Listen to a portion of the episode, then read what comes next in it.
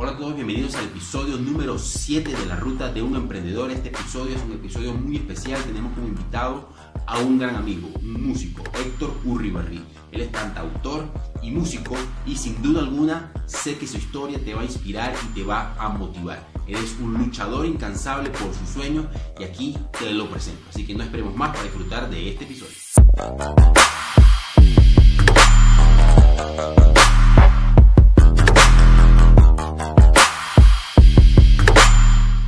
Hola a todos, bienvenidos a un nuevo episodio de La Ruta de un Emprendedor. Hoy tenemos como invitado especial a un gran amigo, Héctor Urribarri. Esta entrevista para mí es muy especial porque más que emprendedor es un luchador de la música, un músico nato de corazón y me encanta tenerte acá, Héctor. Muchísimas gracias por aceptar la invitación y bueno, bienvenido. ¿Cómo te encuentras? ¿Cómo está todo por allá? No, gracias a ti, de verdad, Armando. Para mí ha sido un placer esta invitación y bueno, por acá por Madrid todo bien, todo bien, este, muy, muy contento y muy agradecido con, con esta ciudad, este país que, que, bueno, que es nuestra historia, es nuestro origen. Eh, y, y, yo me siento muy bien acá en Madrid, me siento bien. Excelente. E, extraña, me imagino, la, la, las noches de, de, música, de tocada. Sí, sí, extraño, eh, extrañamos mucho eh, eh, poder tocar en las calles, en sus calles. Creo que cuando yo soy venezolano, para los que no saben, y soy de Maracaibo, que es una ciudad que no tiene cultura de, caminar, bueno, por, por, varias, varias cosas, varios factores. Uno es el calor, que es imposible caminar con 50 grados en la calle, y el otro lamentable y penoso es la, es la delincuencia. Entonces cuando tú te encuentras un, un lugar donde, donde puedes caminar por la calle y, y, y hay un buen clima, y, hay gente de todo el mundo y, no tienes temor a tu seguridad personal, eh, quieres estar todo el día en la calle. Y bueno, yo en lo personal extraño muchísimo cantar en las calles de Madrid, extraño muchísimo eh, poder encontrarme con gente nueva, poder conectarme con gente de, todo el mundo, porque eso es Madrid. Madrid es una capital de, para todo el mundo, global, que se conecta con cualquier tipo de personas, con chinos, coreanos, ingleses, eh, suramericanos. Aquí somos de muchas partes del mundo. Te cuento que las últimas entrevistas han sido de, maracuchos. sí. Sí. Las últimas, las últimas tres fueron de maracuchos. Eh, y bueno, no, encantado de compartir. Pues yo también soy maracucho y, pues me encanta esta oportunidad. Quisiera preguntarte esto entonces para comenzar eh, con el, primer pilar de este espacio que se llama eh, ¿De dónde vienes? Quisiéramos conocer un poquito de Héctor. como mencioné en la presentación, eres músico, te dedicas a la música y desde hace años, te conozco desde hace años atrás y desde hace años tú decidiste emprender ese camino de desarrollar tu proyecto personal que me encanta. Eh, porque siento una afinidad muy grande con, la gente que lucha, primero con la gente que lucha por sus músicos, pero también por sus sueños, pero también aquellas que se deciden y se lanzan a luchar por sus sueños musicales. Y eso me encanta. Eh, cuéntanos un poquito sobre Héctor, dónde nació, con quién creció, cuál fue su entorno familiar. Mira, Héctor nació, qué bonita pregunta, se me paran los pelos. Eh, Héctor nació en Maracaibo, yo nací en Maracaibo, eh, viví hasta los 28 años en Maracaibo. Crecí en una familia muy bonita, con mi mamá como cabeza de hogar y mis tres hermanos. Julio el mayor, yo soy Héctor el del medio y Juliet, la, única hembra. Abajo siempre fuimos una familia muy unida, que el afecto siempre lo, lo, demostramos en, esa unión, en esa lealtad como, como familia, como, como, como amigos que también somos.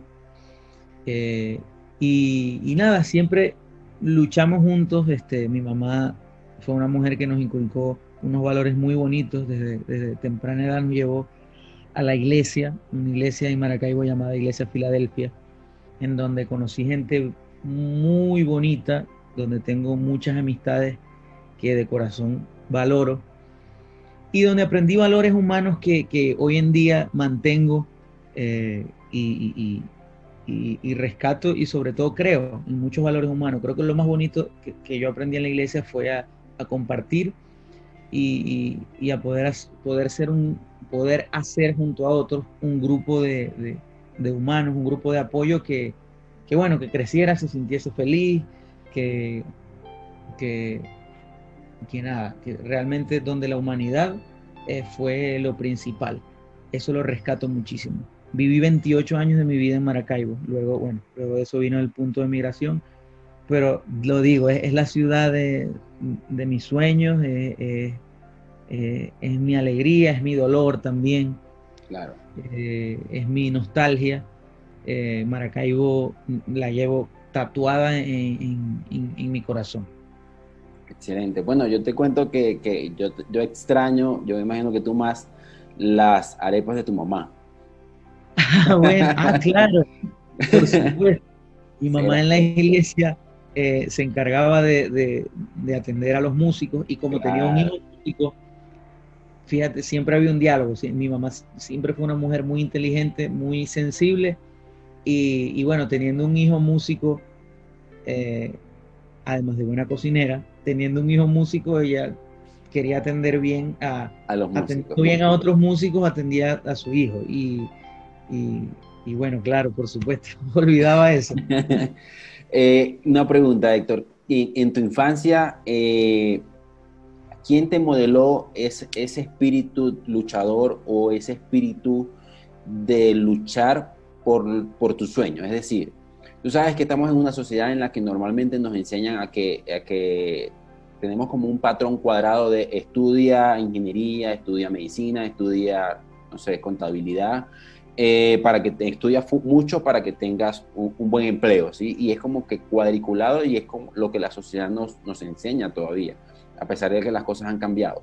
Eh, ¿Quién te modeló a ti que debías ser un luchador por tus sueños, así fuese disruptivo o así fuese diferente a lo cotidiano?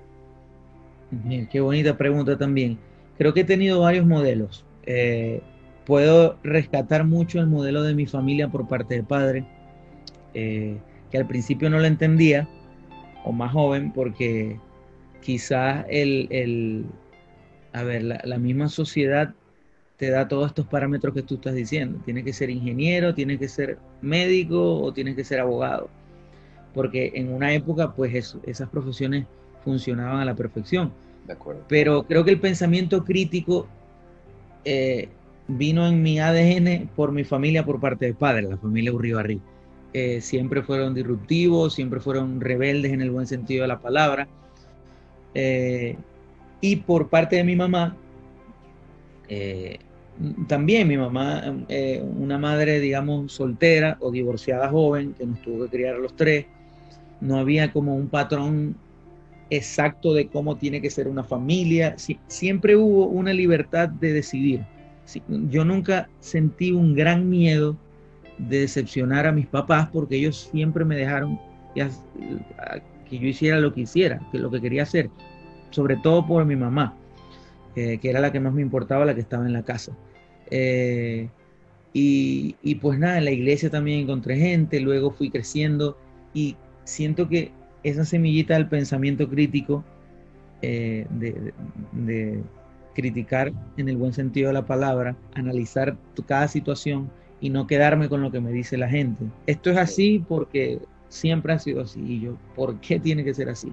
En el colegio siempre fui muy, muy, muy rebelde muy crítico y, me siento orgulloso porque siempre, siempre pensé distinto a, la mayoría, no porque mi pensamiento fuese superior o inferior, simplemente por tener un pensamiento crítico. Entonces, eh, se lo debo mucho a mi familia por parte de padre, a mi mamá por su forma, que es una forma inédita, nueva, y, bueno, luego el crecimiento me, fue dando, fue, fui encontrando personas que, que pensaban como yo. Y, y pues nada, aquí, aquí estoy con ese pensamiento que no para, que, sigue y, a veces digo, Héctor, hoy vamos, vamos a calmar. Pero yo creo que ese, ese es como la naturaleza de, del músico, ¿no? Es como un, espíritu rebelde, que, que, es como un caballo que, que, va desbocado en busca de lo que desea. Creo que ese es el espíritu o la naturaleza de, del músico que considero que siente diferente a la persona cotidiana, ¿no? Por llamar así a la persona que no es músico. El músico siente, el artista, por llamarlo así. El artista, sí. El artista siente diferente, eh, piensa diferente y, ve la vida de una forma diferente. Entonces, eso creo que es lo que marca la diferencia. ¿En qué, ¿En qué, momento, Héctor, tú, tú te encontraste en un punto en el que tú dijiste, no, yo no quiero ser nada de eso que la sociedad eh, cotidiana o normal decide que seamos todos? ¿En qué momento tú decidiste, decidiste ser lo que tú soñabas y querías ser? Número uno. Y número dos, o, no, ¿en qué momento tú sentiste que tenías que ser algo diferente a lo que la sociedad te, enseñaba, ¿de acuerdo? ¿Y en qué momento lo decidiste hacer? ¿Por qué te pregunto esto y te hago énfasis? Aunque parezca la misma pregunta, son dos muy diferentes porque los tiempos son diferentes en los que ocurre. A veces uno siente y anhela alcanzar un sueño. Ah, yo, yo, yo, deseo llegar a tal, a tal punto o, o lograr tal cosa y lo deseo en mi corazón y me doy cuenta hoy que lo deseo alcanzar. Pero a veces sentimos tanto miedo en luchar por ese sueño que nos, nos tarda años tomar la decisión de decir, ahora sí me lanzo a luchar por esto. ¿De acuerdo? Claro.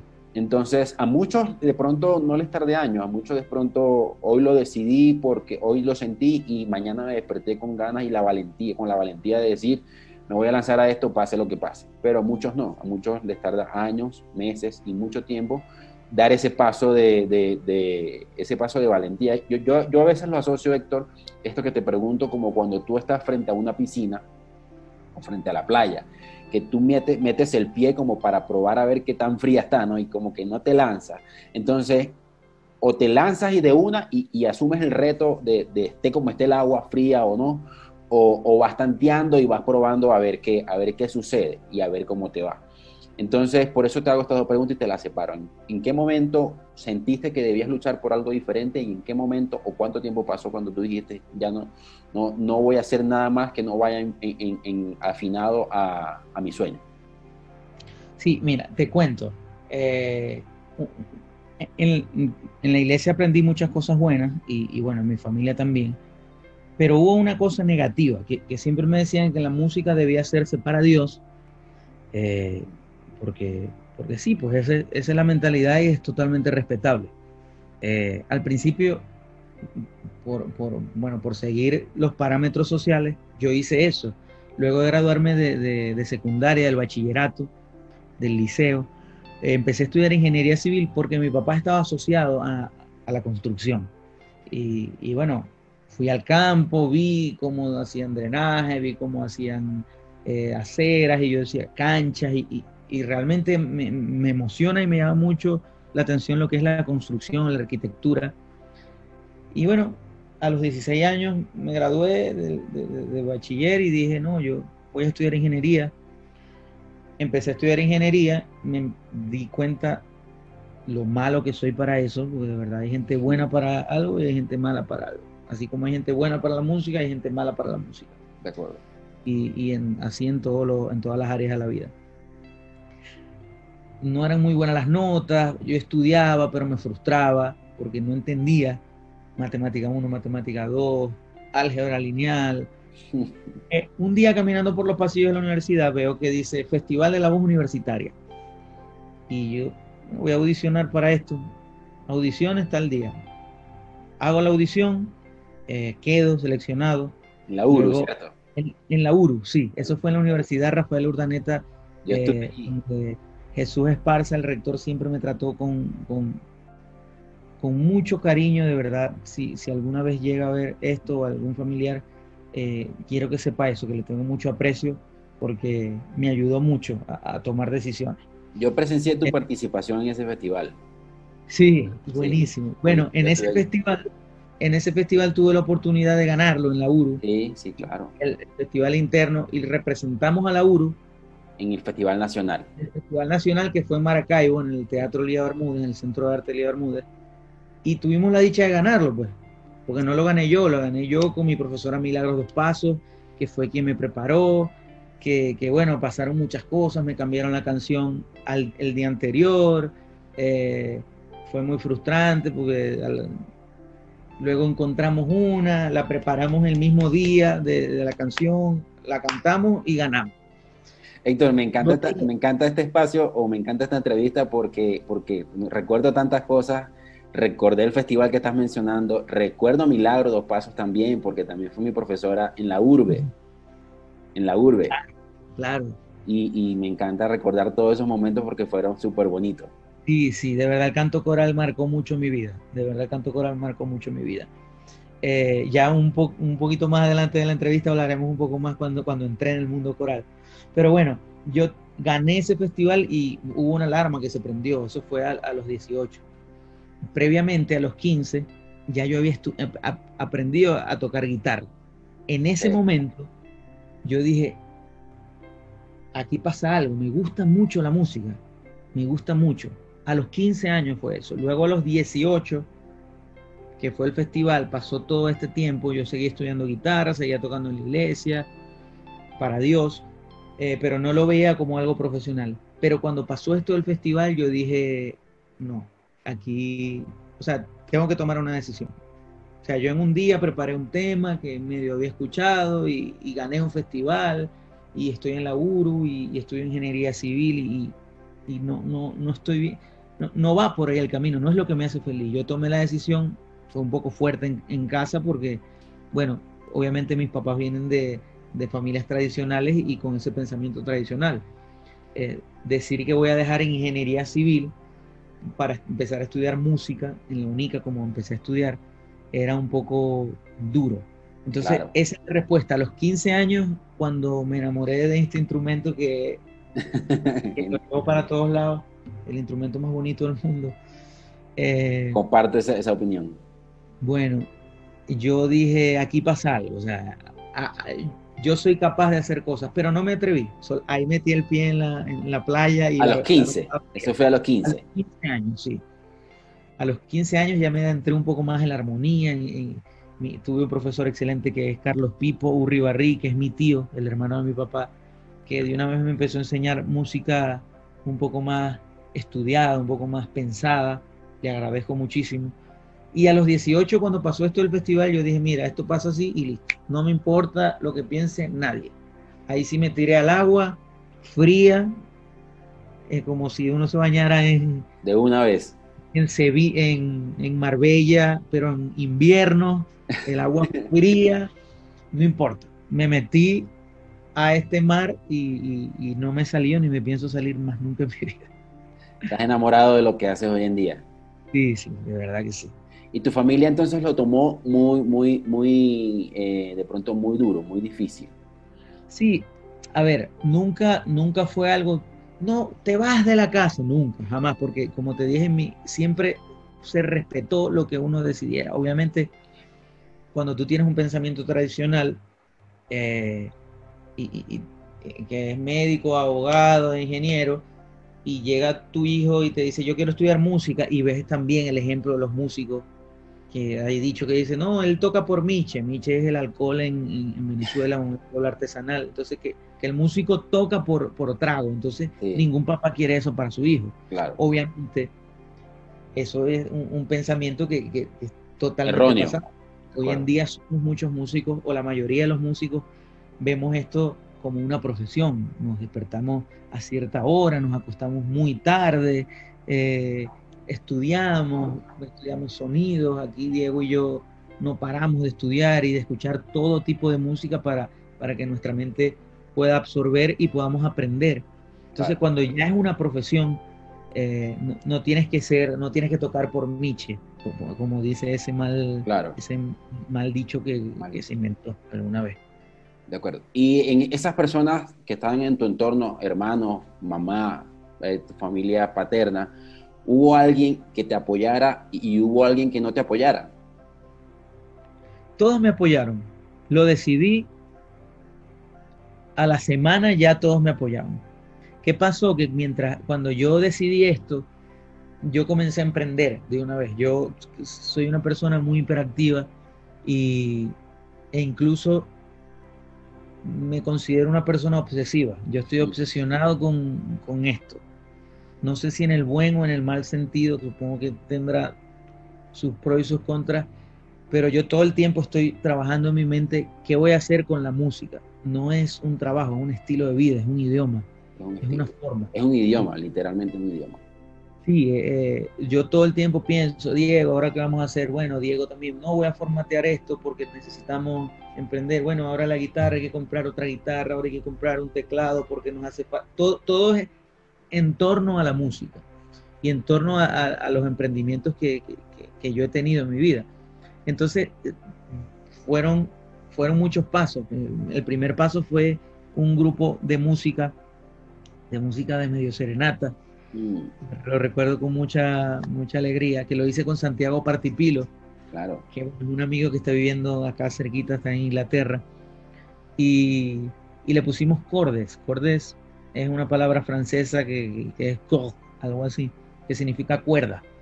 Éramos él y yo con la guitarra y íbamos y dábamos serenata, totalmente trajeados, con nuestra corbata, con 50 grados de Maracaibo, sudando, llevando el sonido, instalándolo, cantando después. Pero fue una experiencia muy bonita. Fue mi primer emprendimiento musical junto a, Santiago, que, bueno, que es un hermano que llevo en el corazón. E, hicimos mucha música venezolana. Nos inspiramos en, en, una serie de discos de Ilan que se llaman Cancioneros del Amor Venezolano que bueno, ahí aprendimos muchísimo de armonía, aprendimos a, crear, grabamos en el estudio que tenía su hermano Leo Partipilo. Eh, a partir, cuando yo me tiré al agua con la música, comenzó un mundo de oportunidades y, de cosas que, se abrieron. Entre esos, la primera fue Corde. Fue una experiencia muy bonita. Que debe haber material. Si ustedes ponen eh, Corde, el Club de Santiago Partipilo, debe haber algo. Sí, sí. Yo, yo tuve la oportunidad de escucharlos y, y sí recuerdo perfectamente que ese fue tu, tu, inicio en, en, ese, en esto que mencionas, de tu carrera como músico profesional, ¿no? Ahí fue cuando te decidiste lanzarte al agua, como ya, como ya dijimos. hoy en día, Héctor, eh, ¿dónde está Héctor en cuanto a, tu proyecto personal o a tu camino de vida? ¿Dónde te encuentras? Ya me acabas de mencionar uno de los proyectos que, que desarrollaste que se llamaba Cordes. ¿Qué proyectos has desarrollado? ¿En qué parte de tu vida eh, te has enfrentado al fracaso? Eh, algunas cosas que tú hayas emprendido y, y, infortunadamente fueron desaciertos o, o, fueron fracasos, que yo considero que los fracasos son importantes en este proceso, ¿sí? Para formarnos, para enseñarnos y para saber cómo no se deben hacer las cosas, por ejemplo. Entonces, cuéntame un poquito eh, qué has emprendido que, te, te haya, haya hecho enfrentar al fracaso o a la frustración y que sencillamente te tocó dejarlo de lado en este camino de la música que tú estás desarrollando y dónde te encuentras hoy y qué estás haciendo hoy. Mira, yo tengo un pensamiento con, el tema del fracaso un poco, no, sé si es muy, muy positivista, yo, yo no suelo ser así pero no considero, con el buen sentido de la palabra y sin, y sin aludirme, sin, sin, sin ser una persona egocéntrica, considero que los fracasos han sido desapercibidos en mi vida. Me considero una persona muy afortunada. He tenido momentos duros. Este, eh, me he encontrado con la realidad de la música o de, de, la industria musical que es dura pero yo no lo veo como un fracaso. Por ejemplo, yo emprendí Cordes, terminó Cordes muy bien, emprendí Khalid, luego estabas con Cintia Ortiz, que está en Estados Unidos, una gran amiga, y Juan Cruz, que está en Panamá. Eh, aprendí muchísimo, invertimos muchísimo, luego se terminó el grupo, no, no, siguió más.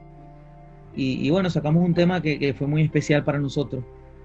Y, y bueno, pudiese ser como un fracaso, pero no lo fue, porque fue una etapa que se cerró, que, ya no fue más. Hoy en día soy gran amigo de los, de los dos. Luego tuve la oportunidad de, de, que Guaco me invitara a audicionar con ellos. Eh, estuve, estuve una semana cantando con Guaco y, y pues no quedé. Eh, afortunadamente lo digo ahora, no quedé. Eh, tenía muchos grandes amigos dentro de la banda, me decían, tú vas a quedar, tú vas a quedar, y no quedé. Una de las cosas fue porque no soy un buen bailarín. y, bueno, en ese entonces estaba Ronald, Luis Fernando, que eso saben, tiran todas las patadas del mundo, son karate kid de la salsa. Bailando. Y pues yo me muevo, pero, pero, pero bueno, al lado de esos dos monstruos musicales que admiro tanto, eh, no era tanto. Eso pudo haber sido un fracaso, pero después de ahí llegó mi hija Abril, luego de eso, que quizás no hubiese estado en Guaco, eh, o, quizás hubiese estado en Guaco, no, no hubiese llegado mi hija Abril. claro. Entonces, no, no, lo veo como un fracaso, lo veo como un aprendizaje, cosas muy duras, porque son duras, que te digan que no, es muy complicado. Y, y nada, el camino o el fracaso yo lo, yo lo veo que, que cuando tú te quedas eh, enfocado en una idea. Yo, yo si esa idea no funcionó, hago clic y me voy para otro lado. Hago clic y me voy para otro lado y así soy yo. Nunca voy a estar estático en, en, algo. Eh, luego de eso comencé a grabar mi disco. Dije, no, yo voy a grabar mi disco, es mi cuestión. Yo no me voy a quedar con la idea de Guaco. Hicimos el disco, se grabó cinco años produciendo un disco muy bien producido, pero demasiado tiempo. El disco lo vine a sacar acá el 30 de, marzo de, de, en España, el 30 de marzo, en plena pandemia. En plena pandemia. Este mismo año. este mismo año.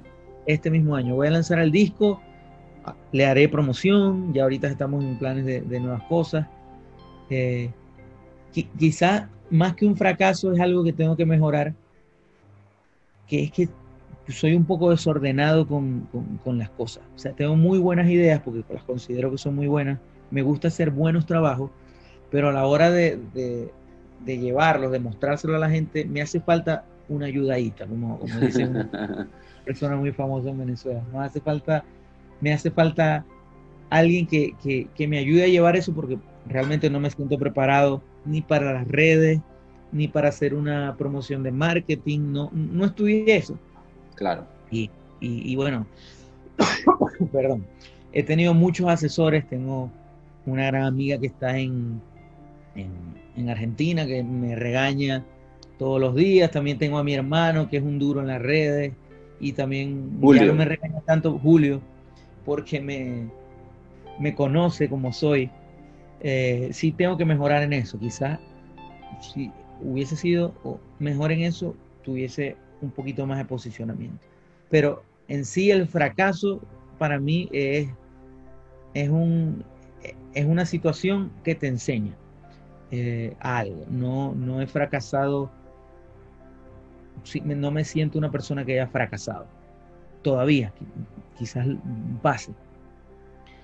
Eh, y ahora mismo, bueno, estoy acá en Madrid, luego de, tocar en las calles, que, que, ha sido bellísima la experiencia de tocar en calle aquí en Madrid.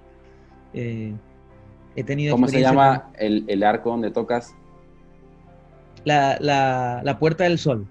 En la Puerta del Sol y en la calle Preciados, bueno, ahí tocábamos, ya la calle Preciados ya no, no permiten tocar por la aglomeración de gente, pero, pero en la Puerta del Sol y en la Plaza Callao, eh, tengo recuerdos muy bonitos que, que, que, me marcaron la existencia. Me marcaron la existencia porque yo salía a tocar con el corazón y la música que me gustaba. ¿Qué me gustó de Madrid? Que me aceptó como tal y como soy, tal y, con la música que, me gusta, con la balada, con el bolero, que son géneros que para mí los tengo metidos en el alma y así muchos lo den por muerto, yo, yo no renuncio a eso porque me gusta, es lo que me gusta. Ese es tu ADN. Es mi ADN musical. Algún día veremos a Héctor haciendo reggaetón. yo hoy en día que estoy metido en el mundo de la producción, no, no lo descarto no lo descarto. Obviamente, siempre respetando mis orígenes musicales, siempre respetando lo que, lo que soy, lo que me gusta, nunca, nunca pensando en otra cosa que no, sea la, que no sea la música. Es decir, si voy a hacer un reggaetón es porque me gustó ese reggaetón que estoy haciendo. De acuerdo. Es la única forma que lo haga. Y, y sin desmeritar el género, yo no estoy nada en contra del reggaetón solo estoy en contra de la hegemonía de las cosas. Estoy en contra de que solo se escuche un género, de que solo seamos de un color, de que solo le compremos una empresa, de que solo sea un país, de que nos segmentemos cada día más como sociedad, me parece una atrocidad y me parece algo que está muy mal. Y, es lo que critico con, la industria, que, que, bueno, tiene que haber espacio para muchísimo más géneros que existen en el mundo. No, eso eh, a pesar de que no, no, era una pregunta de la entrevista, te lo pregunto porque creo que es muy importante en el camino de un emprendedor. Porque, eh, pues, vuelvo repito, no era parte de la entrevista, pero te lo preguntaba porque a veces uno como persona siempre se deja llevar por las, por las de pronto por las presiones sociales, ¿no? Por, lo, por el qué dirán, por lo que dice, por lo que te obliga la sociedad, un poquito de lo que dijimos anteriormente, a veces nos dedicamos a algo el resto de nuestra vida porque es un patrón social, eh, porque la sociedad nos ha enseñado a ser ingenieros, por ejemplo, ¿de acuerdo? Entonces, eh, normalmente en la música, eh, músicos como tú que se dedican a un género que de pronto, como tú bien lo acabas de decir, se puede haber olvidado o que de pronto algunas personas lo tengan olvidado, se mantienen firmes en su convicción, por llamarlo de esa manera. Eso no significa desmeritar otro género, pero es como que ese eres tú y esa es tu esencia o esa es tu visión y, es, y ese es tu, tu plan. Y no vas a abandonar tu plan porque sencillamente la sociedad eh, consume otra cosa, por ejemplo. Sí, sí, e, e, es definitivamente. A ver, eh, creo que no hay etapa de mi vida como profesional en la que no haya sufrido de una depresiones. No, perdón, la palabra no es de depresiones, sino depresiones. Exacto, depresión. Eh, tienes que hacer esto, tienes que hacer música bailable, tienes que hacer esto. Y a lo largo de los años he aprendido a hacer esa música, he aprendido por lo menos con la salsa yo no me llevaba nada, era muy malo, pero ahora me gusta mucho y estoy aprendiendo a hacerla estoy aprendiendo a cantarla, estoy aprendiendo las claves, estoy aprendiendo a tocarla, estoy aprendiendo el, soneo, que es una cuestión muy difícil, que es la parte de la improvisación. Estoy aprendiendo muchas cosas, pero eso no quiere decir que yo vaya a dejar de ser lo que soy. De acuerdo. Enriquece esa parte que, que tengo. Igual con el reggaetón, yo siento que ahora mismo con Diego, que Diego tiene 24, yo tengo 30 años, Diego es una persona mucho más joven. Y, estoy aprendiendo mucho, estoy aprendiendo, escuchamos, por ejemplo, un, tema de Bad Bunny para analizarlo y vemos todas las cosas que hay detrás y decimos, wow, este, eh, esta producción, esta gente que produjo a, a este pana es, es de una dura, o sea, nivel de programación, nivel de ingeniería de sonido, es buena. Entonces tú no puedes desmeritar simplemente porque tengo una letra que yo tampoco estoy de acuerdo. Claro. Eh, eh, hay que mirar un poquito más profundo. Con todos los géneros es así y con todo en la vida. Tú no puedes juzgar a alguien a la primera. De acuerdo. Eso lo he aprendido mucho en la música. Y ahora me puedo sentir un poco más preparado para tener un poco de criterio. De criterio. Esto, esta canción no me gusta, esta de Camilo, por ejemplo, porque es que no tiene el dembow un poco antes nunca en mi vida me ibas a escuchar. ¿Te pasa, que, te pasa que como músico a veces de pronto, por, por ser tan crítico, porque creo que a todos los músicos le pasa, de pronto no disfrutan, no disfrutan del todo la música, sino que se tienen a, a, analizar de una forma crítica lo que está sonando y de pronto no la disfrutas del todo. ¿Te ha pasado? Me pasa, me pasa todo el tiempo y sobre todo ahora que, estamos estudiando producción, sonidos, eh, nuevos sonidos, eh, cómo producir. Diego y yo estamos obsesionados acá con, el estudio. Y, mira, es muy complicado, es muy complicado porque siempre hay una crítica, pero no destructiva, simplemente de aprendizaje. Pero sí, me pasa que no disfruto muchas cosas. Me pasa que cuando disfruto, disfruto las baladas, disfruto los boleros. no, no, no, me falta en, mi playlist de vida Luis Miguel, eh, y Lanchester y Lanchester, obviamente, que es el, el mentor, uno de tus mentores. Uno, uno de, por fin lo supo, ya, ya. Sí. Así, ya he tenido varias conversaciones con él y, haremos algo juntos pronto. qué genial, hay que ver eso, hay que ver eso. Sí, sí, haremos algo juntos, es una bellísima persona, es una persona que, que, que valoró mucho mi trabajo y lo valora. Y, y bueno, también soy hijo de su hijo que se llama, soy amigo de su hijo que se llama Juan Carlos Chester, que vive acá en, España. Está entre Tenerife y Madrid y, somos muy amigos. Compartiste con, él, con él un cover hace poco, ¿cierto? Compartí un cover para Maracaibo porque estábamos hablando que su abuelo es maracucho. Mm. Y, y, pues nada, era el día de Maracaibo, vamos a grabar algo ya. Lo hicimos ahí súper improvisado y bueno, es la magia de la música. Este, entonces, bueno, para cerrar este tema, siento que, he aprendido a ser una persona menos prejuiciosa a nivel de vida y a nivel musical. Ok. Entonces, hoy en día, Héctor, ¿qué, ¿qué, haces? ¿Qué haces? ¿En qué proyecto actualmente estás hoy? Mira, Héctor está en el proyecto Héctor Urribarri como cantautor, eso nunca va a faltar. Ese es mi estilo de vida y lo que yo soy, con la guitarra en la mano, este, cantando, componiendo, viendo nuevas progresiones armónicas, estudiando y compartiendo con otros eh, cantautores, que acá en Madrid hay muchísimos, hay un movimiento muy bonito de cantautores, gente muy talentosa. Eh, y eso va de la mano con un proyecto que me emociona mucho ahorita que se llama Icaco Music, que, lo estoy haciendo con Diego, que, que, si se meten en mi Instagram, que es arroba Héctor Urribarri, o se meten en arroba Icaco Music, perdón, van a darse cuenta que, que, bueno, estamos haciendo un trabajo de producción nuevo, inédito, donde con todo experimentamos, agarramos un, un, cubierto, lo tocamos con una ventana, eso se le mete un efecto y, y, estamos, de verdad, el proceso creativo me lo estoy disfrutando mucho y yo estoy seguro que Diego también. Entonces, con este, esta productora que tenemos, eh, este Home Studio, producimos para muchas personas. Estamos produciendo canciones, hoy, hoy tenemos varias reuniones con, con amigos que, que, quieren confiar y han confiado su obra para que nosotros la produzcamos. Y nada, ese proyecto me tiene muy emocionado. Me encanta, me encanta conseguir el camino con otros también, para, para, para que otros puedan llegar al sonido que quieren llegar. Excelente. Ahora bien, Héctor, eh, ¿hacia dónde apunta Héctor? Tu proyecto de vida, ya sabemos que es la música, eh, que es tu esencia, que es tu naturaleza y es lo que llevas en tu sangre. ¿Hacia dónde va Héctor? ¿Hacia dónde estás apuntando tu visión?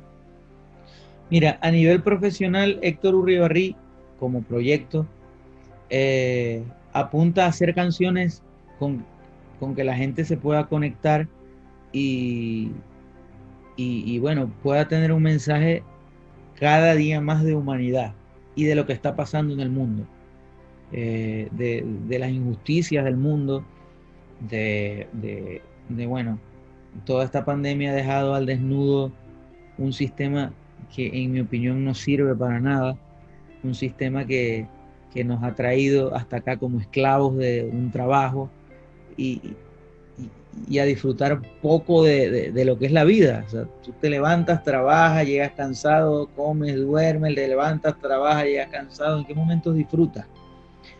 Eh, entonces, cosas como esa quiero cada día que estén más justificadas y, y, con un criterio bastante claro en, en, mis canciones. Eh, eh, eso como principal, que la gente se disfrute la música, que la gente sea feliz, pero que la gente también piense y, pueda mover la sensibilidad para poder conectarse con otras realidades. Por ejemplo, tengo mi corazón, tiene, no lo puedo explicar, pero tiene una conexión muy grande con, con la Sierra de Perijá, donde están mis hermanos Yucpas, que están pasando una situación terrible, una situación terrible. Si ustedes creen que el coronavirus es terrible, bueno, la situación de, de los yucpas y, de todas las etnias en Venezuela es, es atroz. Unas personas que, que bueno, que, desde el principio fueron, desde el principio estuvieron ahí, eh, son poco valoradas, son poco tratadas por, por la sociedad, por los gobiernos, por la humanidad en general son poco valoradas. Y, bueno, quiero que mi música pueda hablar un poco de eso, quiero que mi música pueda sensibilizar a las personas a, llegar a, esas comunidades, a esas comunidades indígenas. Acá tenemos cerca África, que es el continente más pobre del mundo, que es inexplicable que, que, existe un continente más pobre del mundo cuando hay gente que es multimillonaria. Eh, todas esas cosas eh, siento que, la, siento como responsabilidad. El Héctor, eh, que, está muy amarrado al profesional, el Héctor quiere, el Héctor personal, que vive, quiere vivir una vida feliz, quiere vivir una vida donde siempre disfrute lo que tenga ahorita. Siempre esté pendiente y pensando en, en, el hoy, en el ahora. Creo que en nuestras sociedades, o por lo menos en mí, en lo personal, crecí en una sociedad donde es verdad, te enseñan a emprender, te enseñan a sacrificarte, te enseñan a llegar a un lugar. Pero ¿qué pasa si no llegas a ese lugar? ¿Qué mm. pasa si, si en medio del camino te das cuenta que ya eso que quisiste, ya eso no existe porque el mundo cambió? bueno, hay que aprender a valorar el ahora. Yo lo estoy aprendiendo a valorar acá, como los españoles que yo no podía entender cómo ellos hacían una siesta de dos horas. De tres a cinco ellos comen y luego duermen y, se levantan y, pelean por sus derechos, pelean por menos horas laborales. Yo veía eso como, como una sinvergüenzura, como decimos en Venezuela. Pero hoy entiendo que simplemente están disfrutando de la vida eh, sueño con ver a mis padres como veo a los españoles acá, que, van a una discoteca de, la tercera edad. Solamente puede entrar gente mayor de 60 años y se disfrutan la vida. Van todas las tardes, se toman una caña, se toman un café, se van a disfrutar. Porque sí, porque la vida es eso, la vida es disfrutarla. La vida es disfrutarla. Está bien sacrificarse, pero no, puedes sacrificar tantos años de tu vida porque y no disfrutar en esos años los perdiste. Es, lo único que no se recupera en la vida, el tiempo. Así es. Entonces, ese, estoy en esa ruta de aprender a disfrutar todo lo que tengo hoy y, y, ya, y tratar de construir también un futuro, pero desde todo lo que tengo hoy. ¿Te consideras una persona dadora? ¿Que das? Sí, sí, me, me e, e, eso lo aprendí mucho en mi casa primero y en la iglesia, eh, eh, a compartir. Me, me encanta compartir lo que tengo, lo que soy. Eh, actualmente... Eh, tú hacías, músico, tú hacías música para un hospital, ¿cierto? Hospitales. Sí, yo, yo hice música con, un grupo llamado Doctor Yazo mm. en, Venezuela, donde yo era el doctor Eco y obviamente era un doctor musical. Eco porque mis primitos y mis sobrinos siempre, antes de llamarme Héctor, cuando tienen uno o dos años, dicen eco, eco, eco. Entonces era, era una, fue una bonita experiencia. Siempre estuve asociado, siempre he estado asociado a, a lo que pasa con, con, la gente, a lo que siempre he tenido esa sensibilidad a la sociedad. Sensibilidad, esa es la palabra.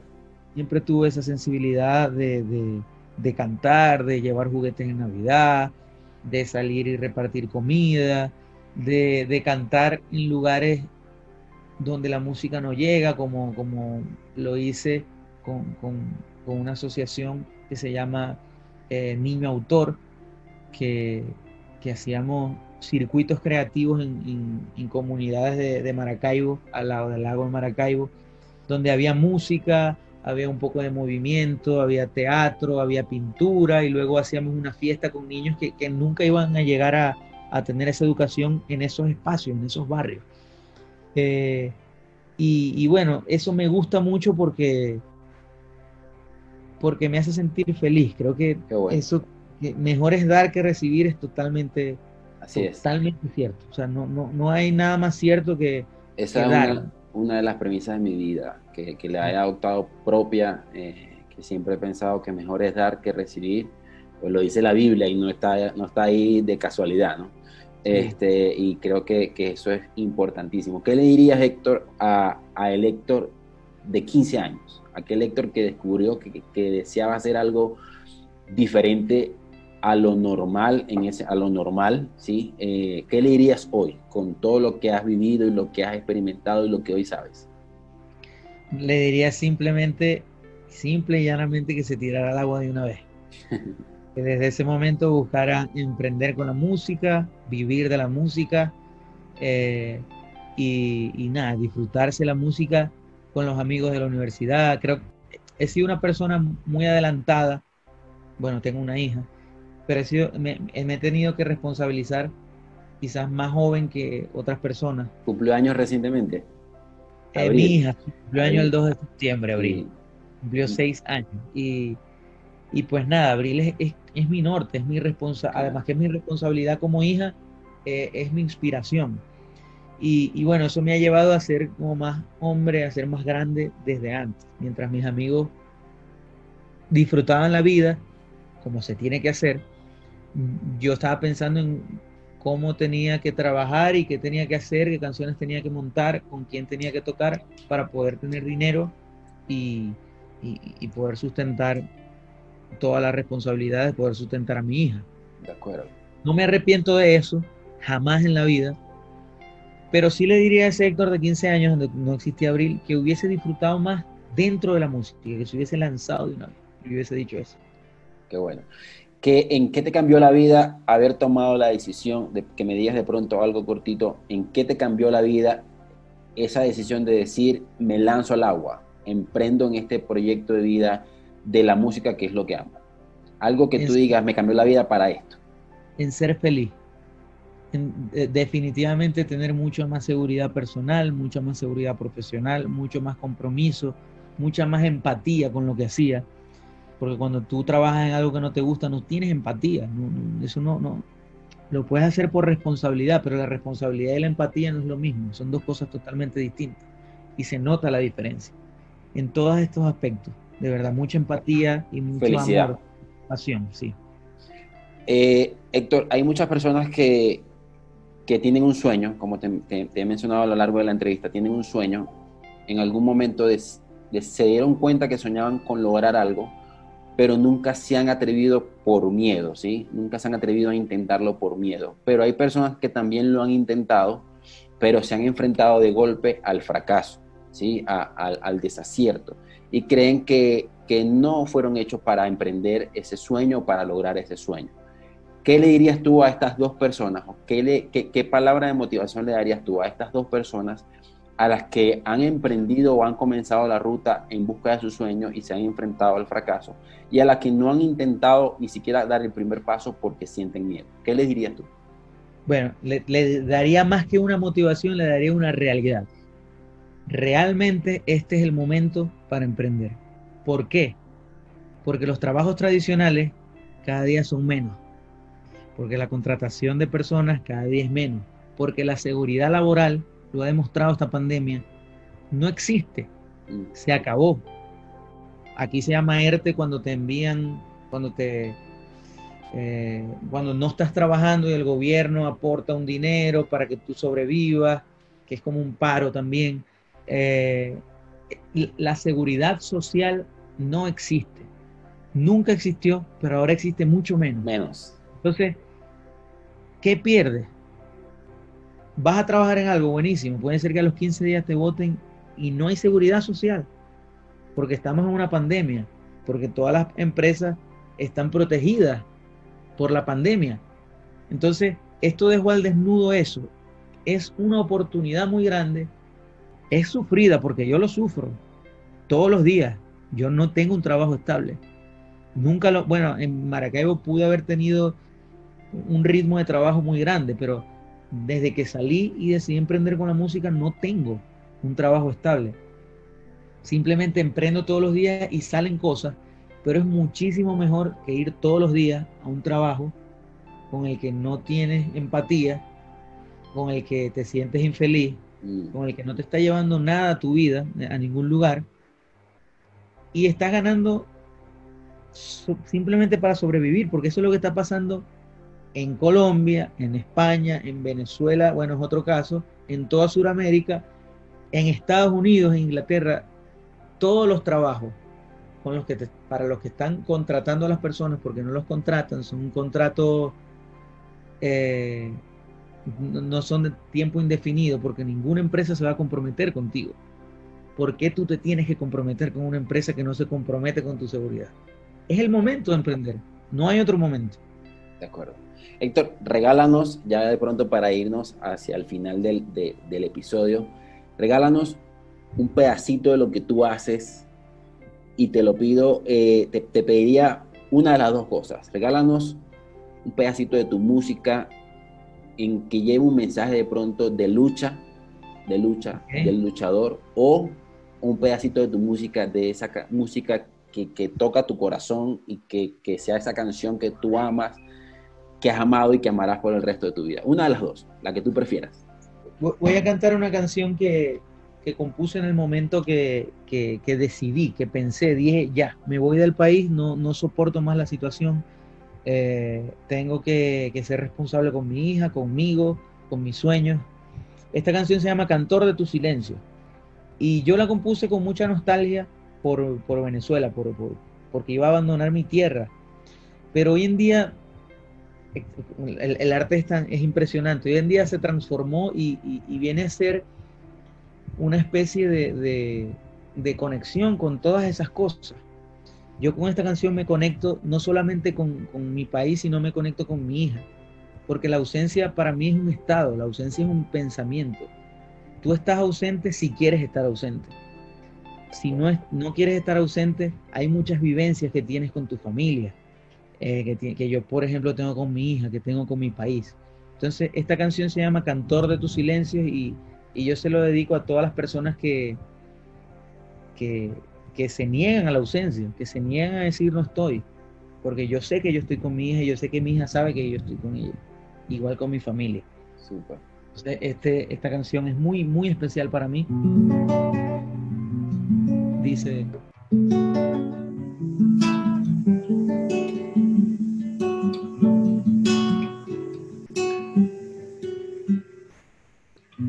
tu sonrisa se apagara y la esperanza de millones se agotara. Si la pasión engaña y la verdad de verte libre se desgastara. Si el corazón no aguanta todas las batallas, si la razón de amarte nos cueste la palabra, y el dolor abrume el alma con gotas de hiel, sé que las ganas ya marchitadas, aquí estaré.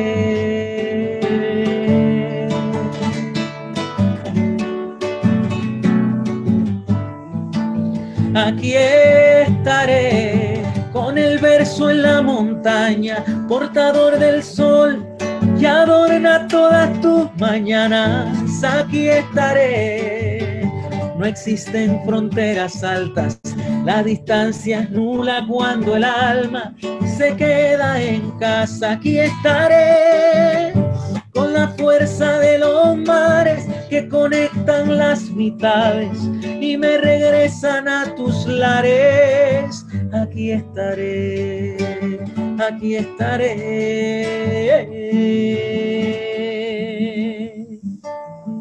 Aquí estaré.